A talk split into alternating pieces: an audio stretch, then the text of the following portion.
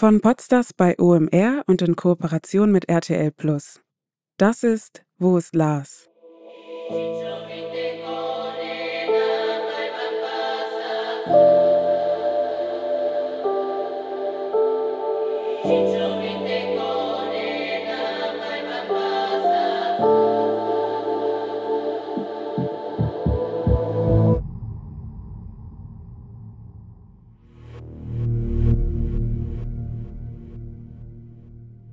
Vielleicht wäre alles anders gelaufen, wenn es kein McDonald's gewesen wäre. Vielleicht wäre Lars dann noch da. Aber McDonald's kommt für Lars nicht in Frage. Nicht in dieser Nacht und auch sonst nicht. Er ist kein Vegetarier oder Veganer, aber er achtet auf seine Ernährung und ist ein sportlicher Typ. Ein paar Jahre vorher hatte er noch ein paar Kilo zu viel auf den Rippen, aber die hat er sich abtrainiert und die will er auch nie wieder zurückhaben. Ein Burger um 4 Uhr morgens also? Nein, danke. Sollen die anderen Jungs doch den Abstecher zum Fastfood machen, aber bitte ohne ihn. Er wartet noch kurz, während Tim und Paul ihre Bestellungen aufgeben. Aber dann entscheidet er sich um. Er geht lieber schon mal vor. Zum Hotel. Vielleicht spielt es aber auch gar keine Rolle, ob alles, was danach passiert ist, nicht passiert wäre, wenn es möglicherweise ein kalorienärmerer Imbiss nach Lars Geschmack gewesen wäre. Denn Lars isst ohnehin nicht viel in diesen Tagen am Goldstrand, wie seine Begleiter später gegenüber den Ermittlern aussagen werden. Die Information, dass Lars während seines gesamten Aufenthaltes in Bulgarien wenig Nahrung zu sich genommen haben soll, sorgt schon seit Jahren für Spekulationen im Netz. Dort werden längst die wildesten Theorien aufgestellt über diese und so ziemlich jede andere Begebenheit, die rund um Lars Mittank bislang bekannt wurde. Und wenn erstmal munter gemunkelt wird, spielt es irgendwann auch keine Rolle mehr, ob ihm vielleicht bloß zu heiß war, um Hunger zu haben. Lars hat wenig gegessen, dahinter muss mehr stecken. Was anderes. Was Größeres.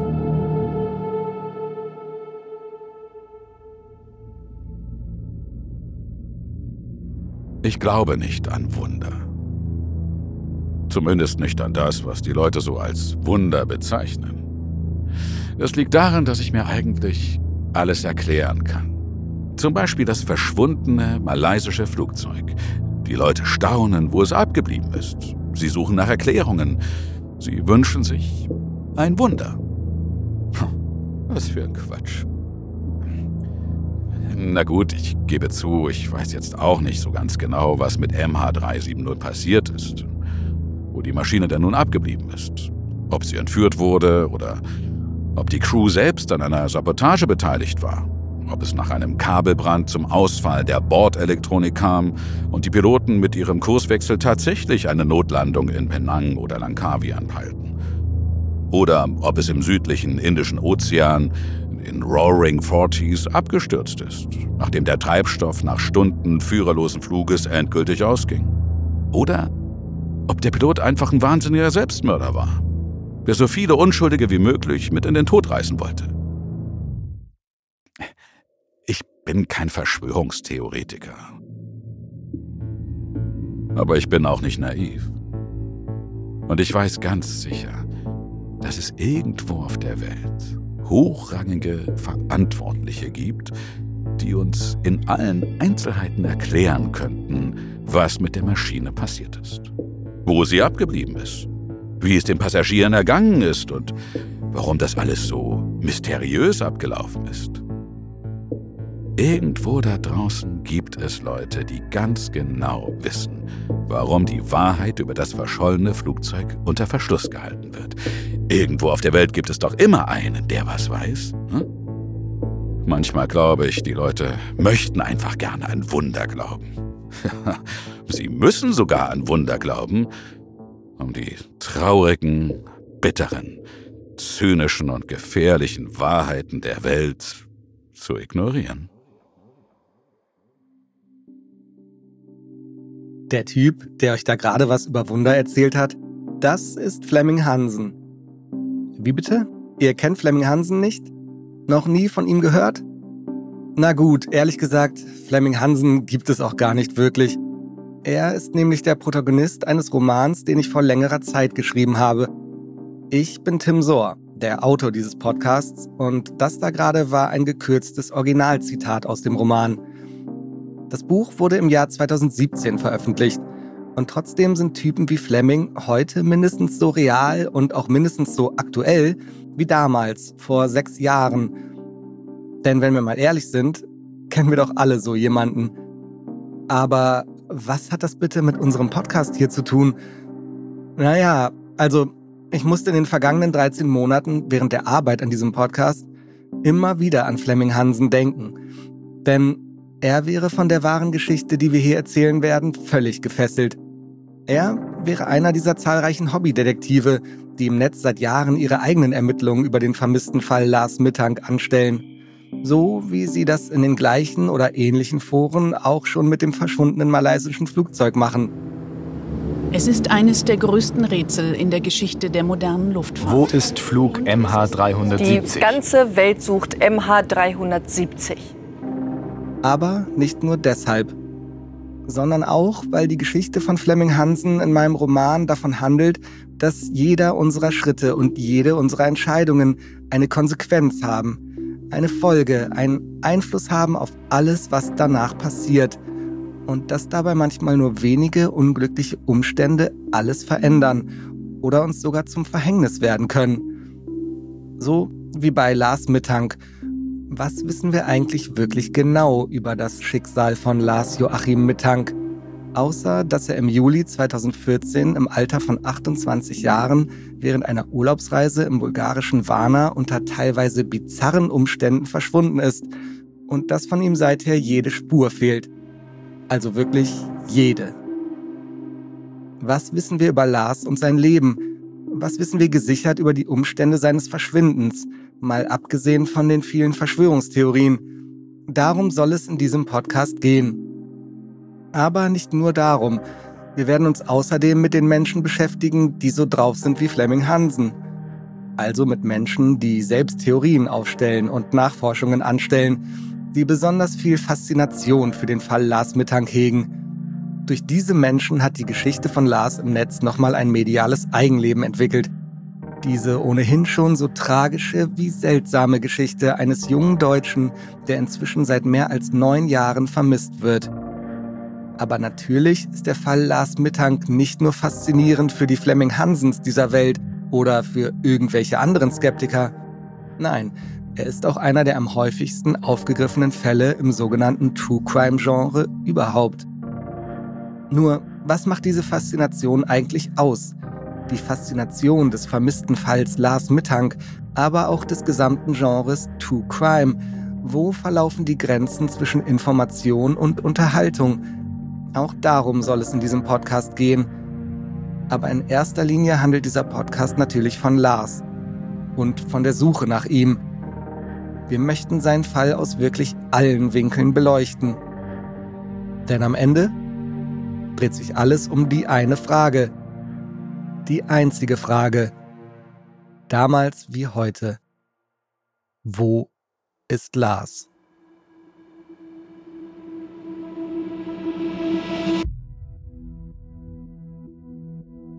Also ich suche definitiv eine lebende Person, weil solange ich keine Leiche gefunden habe, kann ich nicht davon ausgehen, dass er tot ist.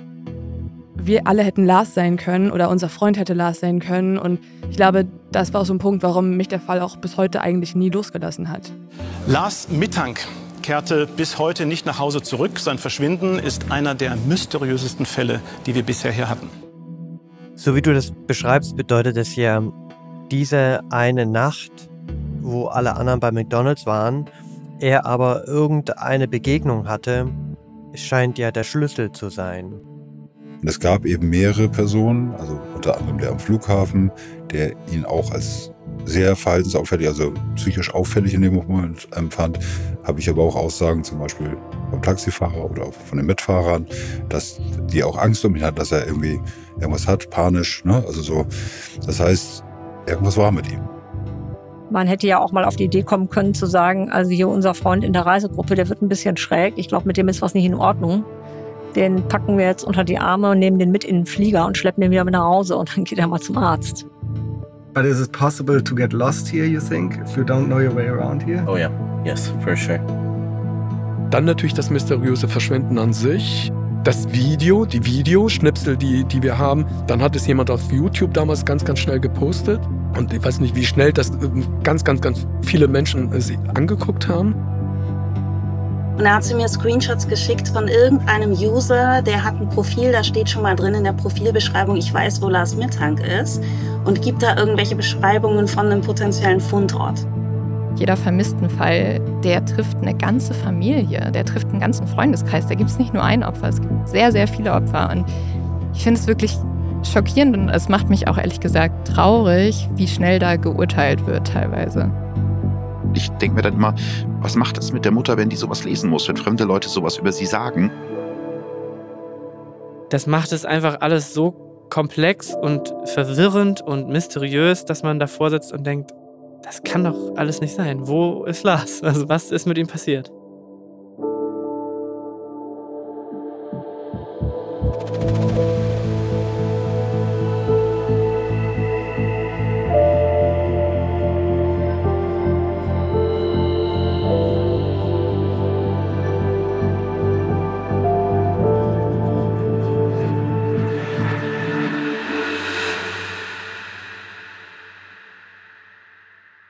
Der Fall Lars Mittank nimmt im True-Crime-Genre eine Sonderstellung ein. Neben dem ungeklärten Schicksal der Berlinerin Rebecca Reusch handelt es sich hier wahrscheinlich aktuell um den bekanntesten vermissten Fall Deutschlands. Schon seit vielen Jahren macht er in den einschlägigen Blogs und Foren die Runde. Auf den Podcast-Plattformen finden sich mit einer schnellen Suchanfrage auf einen Schlag rund 30 verschiedene Folgen über Lars. Deutschsprachige und internationale Shows beleuchten den Fall. Esse rapaz é o Lars Mittank.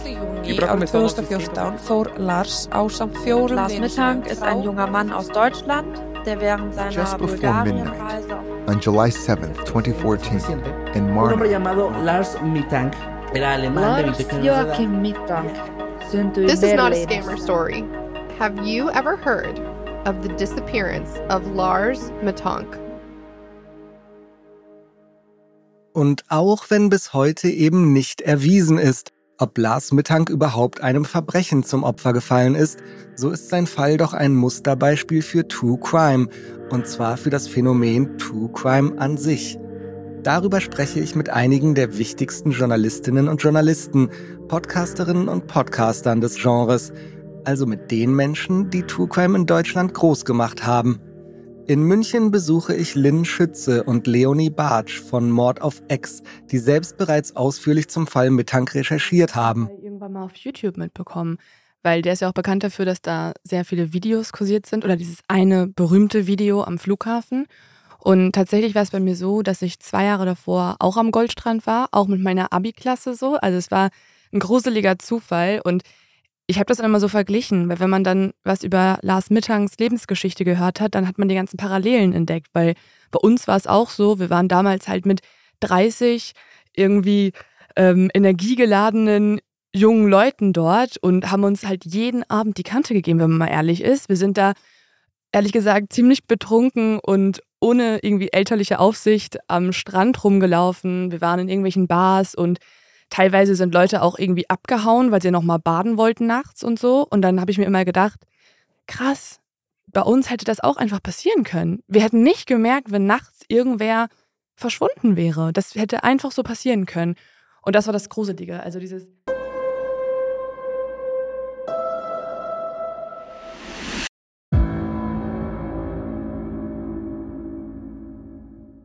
In Hamburg treffen wir Giuseppe Di Grazia, Gründer und Chefredakteur von Stern Crime. Wunderbar in dem Sinne von, jeder kann sich Gedanken machen über einen Fall, wie bei Lars Mittag, was ist mit dem Typen passiert?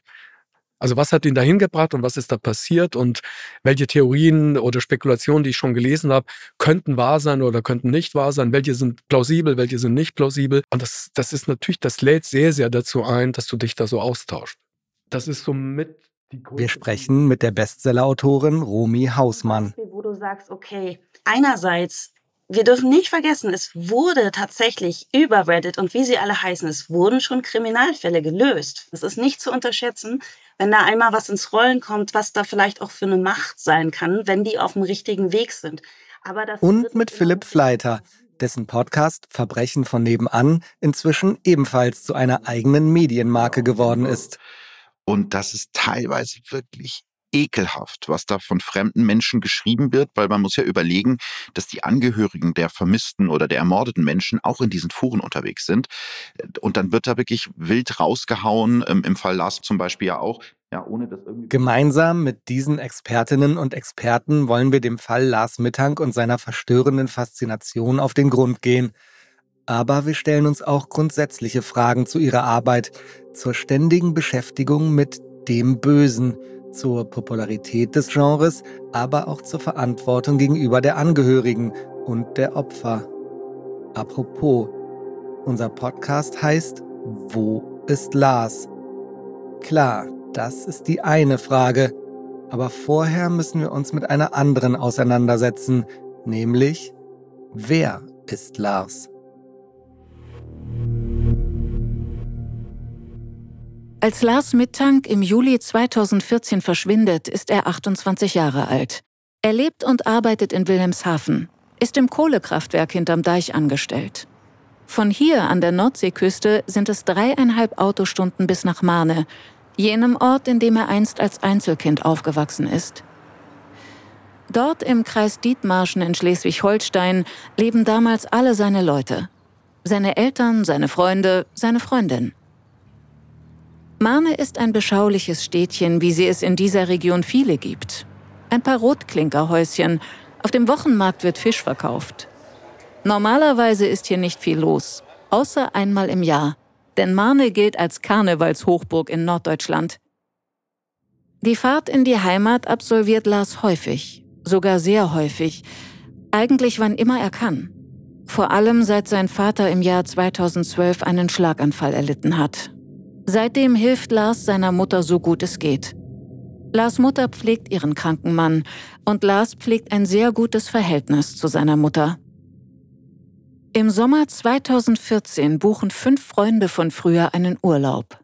Nach Bulgarien, nach Varna an den Goldstrand soll es gehen.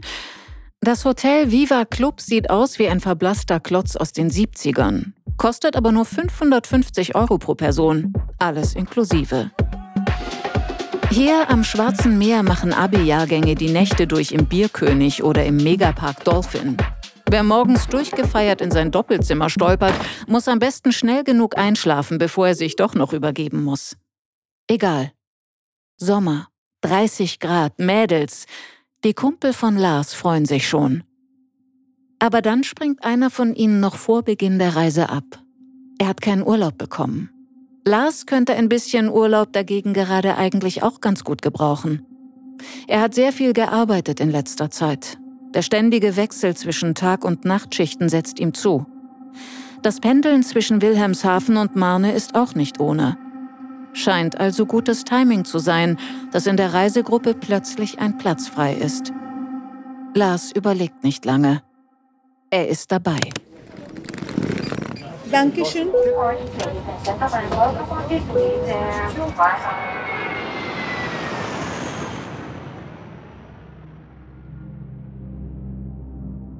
Die Geschichte von Lars Mittank wird euch bekannt vorkommen, selbst wenn ihr sie noch nie gehört habt. Das liegt daran, dass jeder von uns Lars sein könnte, also zumindest rein theoretisch. Denn die Tatsache, dass Lars im Partyurlaub mit seinen Freunden verschwunden ist, ist ein wichtiger Bestandteil seiner Geschichte. Partyurlaub mit ein paar Freunden, das kennen eben viele von uns. Zum Beispiel am Goldstrand von Bulgarien, dem Ballermann des Balkans. So wird diese Urlaubsregion gerne genannt. Hier hat das rote Pferd sich einfach umgekehrt. Hier kommt es zum Hub-Hub-Hubschrauber-Einsatz. Hier gibt es für jede und jeden einen Stern, der deinen Namen trägt. Und vor allem gibt es verdammt viel zu trinken für verdammt wenige Lever. Das ist die bulgarische Währung und ein Euro bedeutet umgerechnet knapp zwei Lever. Wer jemals mit ganz schmalem Budget reisen wollte oder musste, weiß genau, was das alles bedeutet. Auch einige meiner Freundinnen und Freunde waren schon auf Abschlussfahrt am Goldstrand oder einfach für einen kurzen, heftigen Partyurlaub. Und Leonie Bartsch, hat ebenfalls ein paar persönliche und sehr lebendige Erinnerungen, was sie damals vor Ort zusammen mit ihrer Abi-Klasse erlebt hat. Alle waren halt in den gleichen Clubs damals und wir sind alle mit dem Bus durch Warna gefahren, weil dann der Flughafen ja auch da ist und dann werden halt alle jungen Leute im Bus halt dahin transportiert und dann steigen da Scharen von Jugendlichen aus, die in die Hotels rennen und sich beim Buffet dann treffen. Das ist ja auch alles dieses bisschen billige, dass man da am Buffet sich irgendwie äh, morgens ein paar Sachen, ein paar Früchte reinzieht und ehrlicherweise da auch die Parallele zu Lars. Es ist halt super heiß, alle sind mega verkatert. Da isst man auch mal halt wenig und so. Das ist ja auch immer so groß diskutiert worden, warum Lars sich, sich nicht so krass ernährt hat dort. Das kenne ich halt noch von uns. Wir waren alle verkatert und ja, man ist an den gleichen Orten. Also es gibt diese Orte, wo du abends auf jeden Fall dich triffst zum Feiern und deine Zeit verbringst. Und das sind die Orte, wo auch Lars war. Ich glaube, das ist aber auch das Faszinierende an diesem Fall oder das Schockierende. Also selbst wenn du nicht in Bulgarien warst, jeder von uns war mal auf Abifahrt oder ist mal mit Freunden weggefahren. Und das ist halt diese große Parallele, dass man sagt, oh Gott, irgendwie, ich kenne das, ich fahre mal einfach eine Woche wohin und dann kommt aber einfach jemand von uns nicht mehr mit zurück. Und das ist so eine Horrorvorstellung. Und ich glaube, das ist der Grund, warum auch ganz Deutschland so fasziniert ist von diesem Fall. Trotzdem ist es fast ein bisschen ironisch, dass ausgerechnet der Partyurlaub mit der Männergruppe ein Grund für die große, nennen wir es mal ganz platt, Popularität von Lars ist. Weil das eigentlich nicht zu ihm passt. Weil das eigentlich nicht sein Stil ist, nicht sein Verständnis von einem guten Urlaub, sondern im Gegenteil einfach ganz schön ungewöhnlich für Lars. Sehr ungewöhnlich, ja. Ähm, Lars ist sonst äh, nach Dubai geflogen, hat da Tauchurlaube gemacht, ist nach Norwegen, hat sich da umgeschaut. Ähm, also er ist sehr naturverbunden. Klar hat er mal auch beim Fußballspiel oder woanders was getrunken. Aber dass er sich tatsächlich abgeschossen hat, regelmäßig, kann man nicht sagen mit dem Alkohol. Da war dann der Bulgarien-Urlaub schon sehr, sehr außergewöhnlich und viel komplett außer Reihe. Aber es gibt immer ein erstes Mal. Vielleicht war in dem Moment auch. Das ist Rainer. Rainer heißt eigentlich nicht Rainer. Aber wir nennen ihn Rainer, denn er möchte nicht, dass wir für den Podcast seinen richtigen Namen verwenden. Rainer ist privater Ermittler im Auftrag von Sandra Mittank. Seit Jahren schon läuft im Findet Lars Team fast alles über ihn. Er bearbeitet auch alle medialen Anfragen für Lars Mutter, die sich inzwischen komplett aus der Öffentlichkeit zurückgezogen hat. Rainer schirmt sie ab, er sortiert Hinweise und filtert Feedback. Aber dazu kommen wir noch ausführlich, denn auch Rainer wird uns in diesem Podcast immer wieder begegnen. Aber erstmal zurück nach Bulgarien, nach Varna an den Goldstrand. Ein ungewöhnliches Urlaubsziel für Lars. Und trotzdem ist er dort gelandet.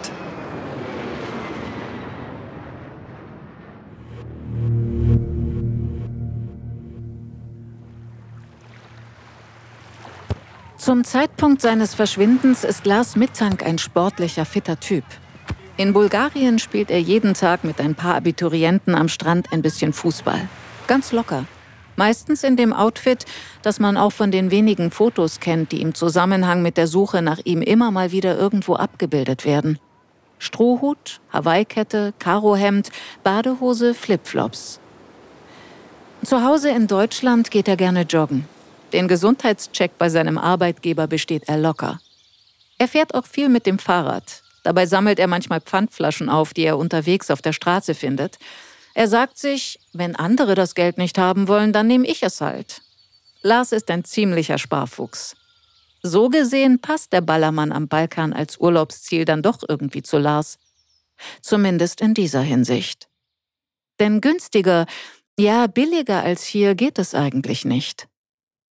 Aber sonst? Es ist wieder einer dieser Punkte, an denen die Geschichte so offensichtlich ganz anders hätte verlaufen können. Denn normalerweise geht Lars im Urlaub lieber tauchen oder angeln mit seinem Vater. Lars ist eher der Naturtyp. Er ist großer Fan der Dokumentationen von Bear Grylls, dem britischen Abenteuerfilmer. Auf seinem Receiver speichert er alle Staffeln, kann sie sich immer wieder anschauen. Und so jemand macht Partyurlaub am Goldstrand? Einerseits, warum nicht? Im Sommer 2014 ist Lars ziemlich ausgepowert. Er hat seit Monaten nur gearbeitet, ist ständig hin und her zwischen Wilhelmshaven und Marne und dann noch die wechselnden Schichten. Er muss einfach mal ein paar Tage raus. Da kommt das Bulgarien-Angebot der anderen Jungs einfach zum perfekten Zeitpunkt. Es ist wie ein Zeichen. Andererseits müssen sich alle, die mit dem Fall von Lars Mittank vertraut sind, immer wieder mit einem mulmigen Gefühl im Bauch die Frage stellen, was wäre, wenn der fünfte Kumpel im Bunde nicht kurzfristig abgesagt hätte? Wenn Lars nicht für ihn eingesprungen wäre? Es ist ein Gedanke, der sich eigentlich verbietet. Aber eben auch ein Gedanke, der sich nicht vermeiden lässt. Ich erinnere mich noch sehr gut an den Moment, als Konstantin Buhr mir das Thema vorgeschlagen hat. Konsti ist unser Geschäftsführer bei den Podstars und wir haben bereits im vergangenen Jahr ein großes Storytelling-Format gemeinsam produziert. Es war ein aufwendiges und emotionales Projekt und uns war schnell klar, dass es da draußen noch mehr wichtige Geschichten gibt, die wir gerne genauso groß erzählen wollen. Wir konnten uns nur lange nicht entscheiden, welche zuerst. Und dann kam Konsti plötzlich auf den Fall Lars Mittank. Ich glaube, dass ich das erste Mal von dem Fall Mittank gehört habe, als ich Aktenzeichen XY gesehen habe. Das war kurz nachdem der Fall bekannt wurde, auch in den Medien. Genau, Aktenzeichen XY ungelöst. Damals habe auch ich zum ersten und bis zu Konstis Vorschlag auch einzigen Mal von Lars gehört. Am 3. Juni 2015 wird Lars Geschichte in einer Spezialausgabe gefeatured. Thema Wo ist mein Kind? Der nächste Vermisstenfall, liebe Zuschauer, führt uns ans Schwarze Meer. Was Mitte letzten Jahres als fröhlicher Urlaub in Bulgarien begann, endete schließlich in einer Katastrophe. Und dann sehe ich zum ersten Mal die Bilder der Überwachungskameras vom Flughafen in Varna. Es zeigt Lars am Morgen des 8. Juli 2014. Zunächst ganz ruhig und gefasst, später dann vermeintlich hektisch oder sogar panisch. Es zeigt, wie er quer durch die Eingangshalle des Gebäudes sprintet, wie er vor irgendwas zu fliehen scheint. Oder deuten wir sein Verhalten womöglich völlig falsch? Was ist da los? Später sitzen noch Lars Mutter Sandra Mittank und Hauptkommissar Marco Klein von der Kriminalpolizei in Itzehoe bei Rudi Zerne im Studio. Neben ihnen steht eine Schaufensterpuppe, die gekleidet ist wie Lars zum Zeitpunkt seines Verschwindens. Gelbes Shirt und dunkelgrüne Shorts mit seitlichen Aufsetztaschen, so formuliert es Marco Klein in der Sendung. Dazu trägt die Puppe weiße Adidas-Sneaker. Auf dem gelben Shirt steht quer über der Brust Survival of the Freshest. Survival of the Freshest? Ernsthaft? Ja, bitte? Es handelt sich sonst hierbei natürlich um Vergleichsstücke. Und ich muss vielleicht dazu sagen, dass der Aufdruck auf dem T-Shirt nur dem Original nachempfunden worden ist.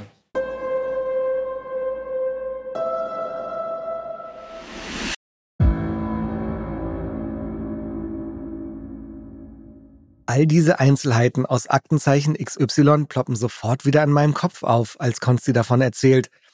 Ich muss feststellen, mehr als sieben Jahre später kann ich mich noch ganz genau an die Sendung erinnern, auch wenn ich danach nie wieder von Lars Mittank gehört habe.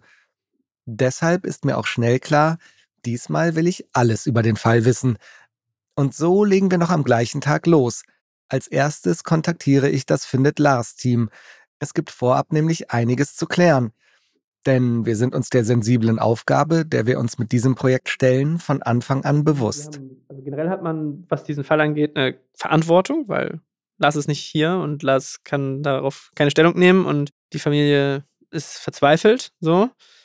Aber ich finde auch, wenn man sich so, ein, so einem Fall nochmal wieder annimmt und sagt, okay, wir erzählen den Fall nochmal in all seinen Facetten, in seiner gesamten Komplexität, da muss man sehr genau sein und dann muss man sehr vorsichtig und behutsam sein mit den Informationen, die man hat und sie genau prüfen und so. Und ich finde, wenn wir da jetzt so eine sechsteilige Doku draus machen, dann muss die in sich schon sehr geschlossen sein und das muss dann schon wirklich an allen Ecken und Kanten passen. Sonst wird man einfach diesem Fall nicht gerecht.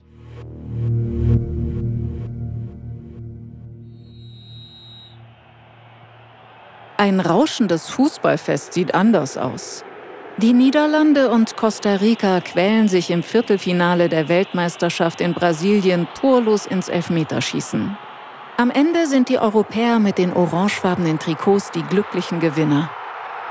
Die Jungs gucken das Spiel in der Mystery of Golden Sands Bar. Vielleicht ist es das zähe Spiel, das Lars ein bisschen übermütig werden lässt. Als er irgendwann ein paar Nationalflaggen vertauscht, die auf den Tischen drapiert sind, kommt es zum Gerangel. Lars, der das Trikot seines Herzensvereins Werder Bremen trägt, gerät offenbar mit ein paar anderen Fußballfans aneinander. Kein handfester Streit, aber es werden deutliche Worte gewechselt und Lars wird schließlich von seinen Freunden zurückgehalten und beruhigt. Im Trubel wird die Situation genauso schnell gelöst, wie sie entstanden ist. Meistens verläuft das hier so unkompliziert. Man schlägt sich, man verträgt sich. Fast ein bisschen wie im Stadion. Typisch Fußballfans. Nichts passiert also. So wie in den ersten Tagen am Goldstrand eigentlich die ganze Zeit nichts passiert.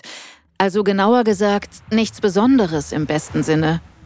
Denn Lars und die anderen Jungs lassen es sich einfach nur gut gehen gönnen sich mittags am Pool schon mal einen Drink. Am Strand spielt Lars gerne Fußball. Und abends wird dann ein bisschen getanzt und geflirtet in den Bars der Partymeile. Die Tage ähneln sich, die Nächte auch. So auch diese Nacht, bis auf die kurze Kabelei in der Cocktailbar. Als die Jungs wenig später die Bar verlassen, sind sie alle hungrig. Das heißt, fast alle berichtet wird. Also zuerst sind die Jungs in so einer Bar und gucken Fußball. Irgendwie Golden Mystery Golden Sands Bar oder sowas. Cocktailbar Mystery of Golden Sands, so heißt sie komplett. Und da haben sie Fußball geguckt. Richtig, es war zu dem Zeitpunkt ja die Weltmeisterschaft. Frag mich nicht, wer gegen wen gespielt hat, weil Fußball ist nicht meins. Ja. Absolut nicht. Aber es, es, ist da auch irgendwas passiert und da ging es auch um Fußball. Irgendein Disput gab es da? Soll es nein, gegeben haben? Nein, also dass es, dass es direkt um Fußball geht, ist nicht ganz richtig. Wenn du in diese Bar kommst, egal zu welcher Jahreszeit, dann kriegst du, nachdem die dich gefragt haben, woher du kommst, und du antwortest Deutschland, kriegst du eine deutsche Flagge bei dir auf deinen Tisch. Damit können die Kellner oder die Kellnerinnen, die dort kommen, sehen, auf welcher Sprache sie dich am besten ansprechen können. Wenn die Deutsch können, dann kommen auch nur die Kellnerinnen zu dir, die Deutsch können. Weil die einfach nicht davon ausgehen, dass jeder Deutsche Englisch kann. So wie wir nicht davon ausgehen können, dass jeder Bulgare Englisch kann. Das ist eben einfach so. Und dementsprechend kriegst du dann Flaggen auf den Tisch. Und das war zu dem Zeitpunkt der Weltmeisterschaft ein bisschen extremer. Die Bar war ausgebucht. Und es standen ganz, ganz viele Nationen auf den Tischen, aber auch die Flaggen, die sonst benutzt werden, äh, die, die nicht benötigt wurden an dem Abend, sind in der Umrandung untergebracht. Und da ist Lars dann beigegangen, hat sich ein paar Flaggen geschnappt von den Tischen, aber auch vom Rand und hat die anderen Gäste damit geärgert, indem er die Flaggen getauscht hat. Und als Beispiel, wenn jetzt einem, wenn ich jetzt einem äh, Engländer eine Flagge gebe für einen Schotten oder einen Irländer, vielleicht reagiert er da, da allergisch darauf und sagt, nee, ist nicht mein Land, will ich nicht. Ne, es, es gibt ja diese Art von Länderrassismus, sage ich jetzt mal in die Richtung. Und auch nicht jeder Deutsche möchte dann unbedingt äh, von den Niederländern eine Fahne auf dem Tisch haben. Und da hat er dann halt den Punkt gebracht, dass er halt die Flaggen untereinander getauscht hat, bis es dann dazu gekommen ist, dass wohl welche den Mund aufgemacht haben, gesagt haben, ey, lass das jetzt mal. Dann haben seine Freunde ihn gebremst. Und dann hat er da auch mit aufgehört. Man muss aber dazu sagen, an dem Abend hatte er ein Werder Bremen T-Shirt oder Trikot an. Was in Bulgarien extrem ist, ich verstehe es nicht, aber ich glaube, 90% Bulgarien ist Bayern München-Fan. Deswegen kommt auch dieser Zusammenhang, dass man sagt, oder dass das gesagt wurde und auch von Lars gesagt wurde, es könnten die Bayern-Fans gewesen sein. Dafür gibt es aber keine, das ist nicht wirklich belegbar. Nein, richtig, das ist nicht belegbar. Das ist ja eine Aussage, die Lars selber getroffen hat. Gegenüber seiner Freundin, gegenüber seiner Freunde, Bekannte, die mit ihm im Urlaub waren. Es war ja so, dass sie dann den, den Streit, nenne ich es jetzt mal, in der Bar hatten. Dann haben sie da weiter ein bisschen Party gemacht, dann sind sie irgendwann weitergezogen und als sie dann wieder nachts ins Hotel wollten, waren sie nur noch zu dritt anstatt zu fünft und sind dann an diesem kleinen Container vorbeigelaufen, der außen einfach nur ein paar Tische stehen hat und ein paar Sitzbänke, wo sie McDonalds Essen verkaufen. Und die beiden anderen Freunde, die mit Lars unterwegs waren, hatten einfach Bock, noch was zu essen. Am Ende handelt es sich hier um einen sogenannten Cold Case, an dem sich die Ermittlerinnen und Ermittler, also die Profis, schon seit Jahren die Zähne ausbeißen.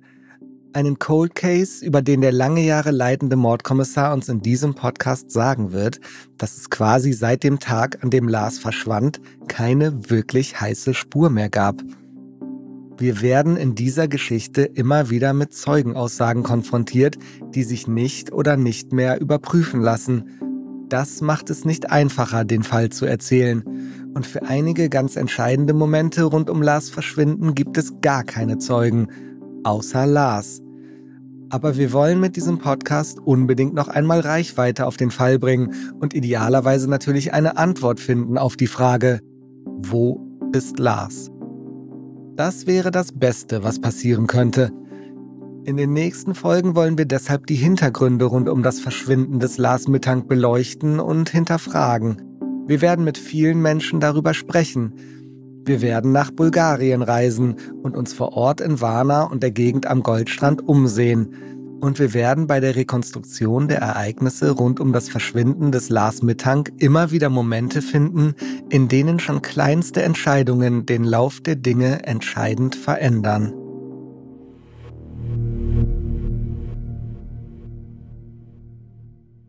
Vielleicht wäre alles anders gelaufen, wenn es kein McDonald's gewesen wäre. Vielleicht wäre Lars dann noch da. Vielleicht ist es aber auch egal, weil Lars ohnehin nicht viel Nahrung zu sich nimmt in den Tagen am Goldstrand. Auch in dieser Nacht vom 5. auf den 6. Juli 2014 hat Lars keinen Hunger, keine Lust zu essen. Dabei waren die Jungs vorher stundenlang in der Bar. Es war ein langer Fußballabend und am Ende mit dem Elfmeterschießen dann auch noch ein aufregender. Eine kleine Stärkung könnte also bestimmt auch dem seit Tagen so appetitlosen Lars nicht schaden. Aber Lars will nicht. Er will auch nicht warten, bis Tim und Paul, die beiden anderen Jungs, mit denen er zu diesem Zeitpunkt noch unterwegs ist, fertig sind mit ihrem Mitternachtssnack. Er will einfach ins Bett. Dafür muss er nur noch die Straße hinauf. Diese wuselige Straße, die von billigen Touristenshops gesäumt wird, so richtige Spaßbuden, in denen man Bullen reiten oder auf Trampolinen springen kann. Lars lässt die Jungs am McDonald's zurück und macht sich auf den Weg. Alleine. Bis zum Hotel sind es ja nur ein paar hundert Meter.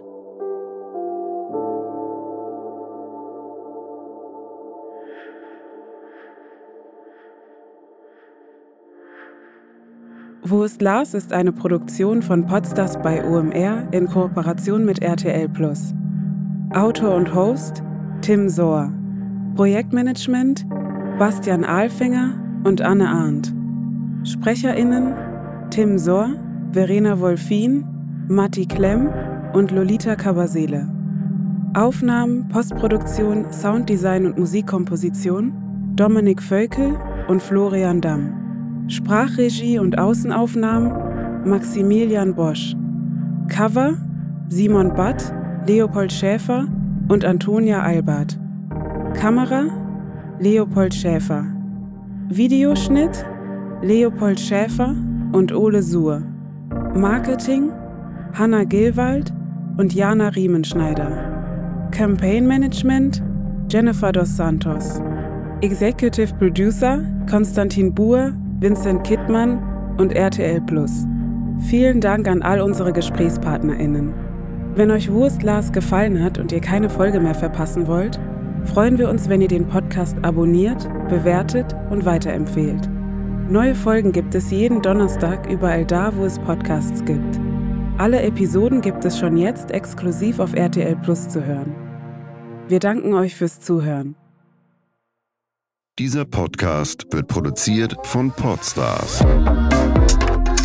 bei OMR.